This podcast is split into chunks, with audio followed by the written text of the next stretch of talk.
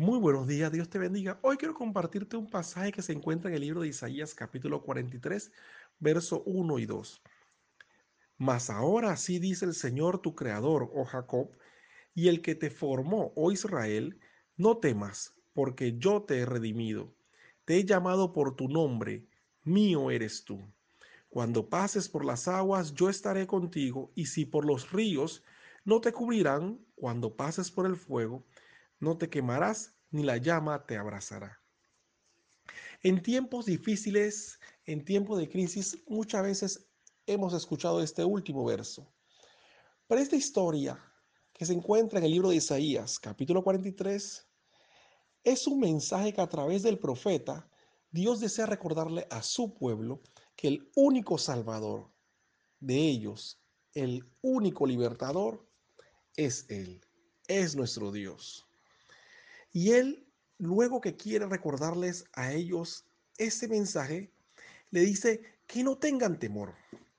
Pero no tengan temor, no como siempre lo ha dicho la Biblia, sino que dice, no tengan temor porque ustedes tenían una gran deuda y yo las pagué. Redimir es pagar el precio de una deuda. Dios desea recordarnos a nosotros que sea cual fuera la deuda que teníamos con este enemigo de nuestras almas, Jesús la pagó y nos mejoró, nos cambió nuestra historia crediticia delante del tribunal del cielo. Pero no solamente nos liberó de la deuda, sino que también nos recuerda que Él nos ha puesto un nombre a nosotros. Y el nombre es interesante. No es el nombre que tienes en tu cédula. Dice, el nombre de nosotros es mío eres tú. Somos propiedad de Dios. Qué bueno saber que somos propiedad de Dios y en este tiempo es importante recordarlo y como propiedad de Dios debemos poder tener un poco más de confianza que Dios cuidará de nosotros porque somos su gran tesoro, somos su propiedad. Y Él nos recuerda que sea que pasemos por aguas, por ríos, por fuego, por llama, no estaremos solos. Él estará con nosotros. Qué promesa tan linda para disfrutar en estos tiempos que escuchamos que aumentan los contagios, las muertes aumentan.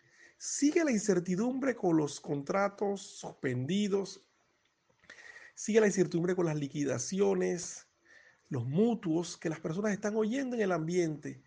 Aún el tema de la vacuna, sea preocupación por la corrupción nacional o internacional, Dios desea que nunca olvidemos que Él no nos ha abandonado. En estos tiempos no es el mejor momento para distraer nuestra fe, para debilitar nuestra fe, sino para fortalecerla. Recordarle que todo lo que Dios nos ha prometido, Él así lo hará. Y hoy Dios quiere recordarte que no tengas temor. Él pagó una deuda grandísima que tenías. Y así como te libró de ese acreedor, te puede librar en medio de esta pandemia.